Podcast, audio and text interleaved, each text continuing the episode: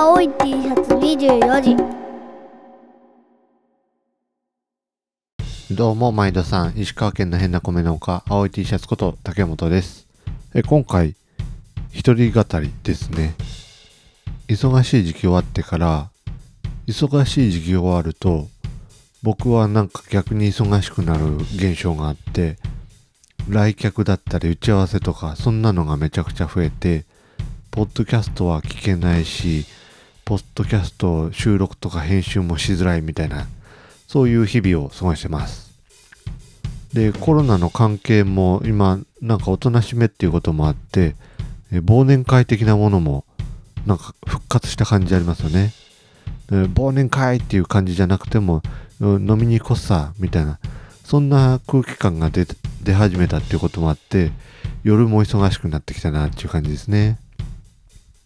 え本当であれば、スマート農業とか農業のデータ連携っていうところをもう少し深掘りする回をゲストを呼んでやろうって思ってたんですけど、僕の都合でリスケが必要になったりしたら、もう、あのーリスケの日取りが全然なくって、年越しそうだなっていう雰囲気になってるので、声かけした人にはなんか、やるやる詐欺になっちゃった感じはあって、大変申し訳ないなと思ってます。これは年明けに収録して配信したいと思ってるので、楽しみにお待ちいただければと思います。今年最後配信にならないようにしたいなとは思っとるんですけど、もしかしたら最後になっちゃうかもしれないので、さらっと1年振り返りたいと思います。竹本農場全体で言ったら、今年の秋、米価下落っていうやつがあったんですけども、うちは割とダメージ小さく終わりそうです。全部農協さんに出してたりすると、どうかな、20%ぐらい売り上げが減っちゃうような、そういうケースもあると思うんですけども、うちで言ったら、うちで言ったら3%ぐらい当初予定より減りそうっていう感じです。当初予想より減りそうっていう表現になったのは、えー実際は売り上げは前期より今期の方が多分売り上げは増える見込みなんですよね。トータルで。で、本当であれば8%ぐらい売り上げ上がるかなと思ってたけど、5%上がる程度でにも収まったなっていう、そういう感じで、前期より今期の方が売り上げ上がりそうです。要因としては、やっぱイタリア米とかスペイン米みたいな、うん、市場の相場に引っ張られない商品があったっていうこと。あとは、個人のお客さんに直接売ったり、ネット販売とか産直 EC に出したりとか、そういうところがうまいこと影響してるかなと思ってます。なのでもう産直 EC のプラットフォーマーの皆さんには足向けて寝れないですね。食べ直さん、ポケットマルシェさん、ありがとうございます。あと振り返りで言ったら、緊急事態宣言が解除されたおかげで売れ行きが回復してきたなと。特に飲食店さんですね。は結構売れ行きが回復してきました。え昨年末、ちょうど1年前かな。ちょうど1年前ぐらいはこう、国産スペイン米がめちゃくちゃ余っとって、皆さんレスキューお願いしますみたいなことを言ってました。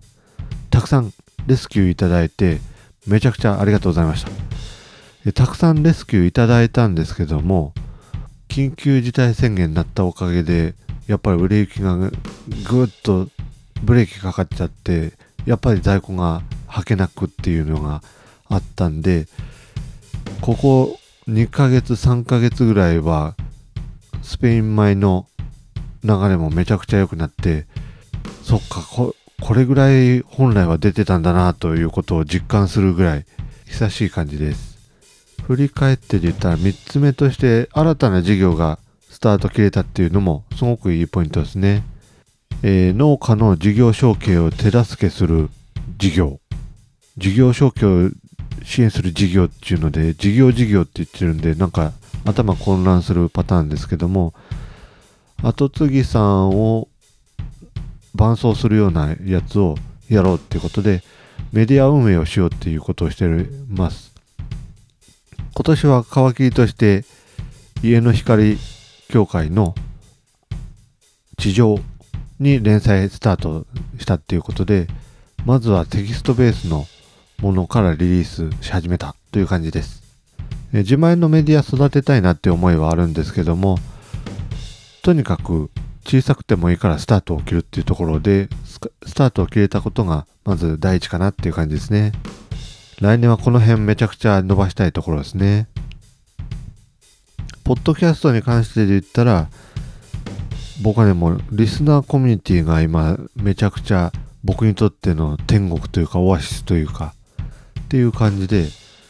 なんちゅうんかな、リスナーコミュニティという名の僕の相談所になってて、僕がちょっと困ったことあったら、そのリスナーコミュニティに投げて、皆さんがいろいろアドバイスくれるみたいなことになってます。今20人ちょっとぐらいの書体なんですけれども、これもう、ロム線読むだけの人もいてもいいんやけども、なるべくいろんな人が喋り合ったりとか、あとはこのコミュニティ内で新たな交流が生まれたりっていうことを狙ってるメディアなので、今年はそれがメンバーが集まったっていうのがめちゃくちゃ嬉しかったですね。ポッドキャスト振り返りその2で言ったら、あれですね、僕めちゃくちゃよく聞いてるどんぐり FM さんに竹本農場めちゃくちゃ今いじってもらってるんですよね。あの夏目ぐさんがよくこの青い T シャツを着てくれてるっぽくて音だけなのでわかんないんやけどもなるみさんが突っ込むんですよ青い T シャツ着てるからだろうみたいなっていうのであ着てんだなっていうのがわかるっていうやつなんですけどめちゃくちゃ取り上げていただいてめちゃくちゃ嬉しいですありがとうございますポッドキャストでの振り返り3つ目で言ったらアグリミュージックラジオに参加してるのが僕にとってはめちゃくちゃプラスになってます。で僕自身の僕自身はパーソナリティとして活躍してなくって裏方で出てるんですけども農業楽しきラジオの慎吾さんはじめ A ちゃん真央さんゆうちゃんゆりちゃんサトゥ。このメンバーみんなで番組作り上げてるっていうところもめちゃくちゃ楽しいしゲストで出られる方の話もなんか一番目の前で聞けてライブで見れてっていうなかなか贅沢な立ち位置で仕事ができてるなっていうことでポッドキャストの勉強にもなるし経営の勉強にもなるなみたいな。そういうなんかいい効果を生んでるなっていうことを感じてます、えー皆さんはこの1年どんな1年だったでしょうか？青い T シャツ24時。最後にお知らせで言うと、農家ポッドキャスト総会議ってやつが、昨年も YouTube チャンネルでやってましたけれども、今年もやることが決まりました。実は内容多分まだ決まってない感じねんってね。内容まだ決まってない感じなんですけど、YouTube チャンネル持ってる誰かのところで配信されると思います。YouTube ライブを配信すると思うので、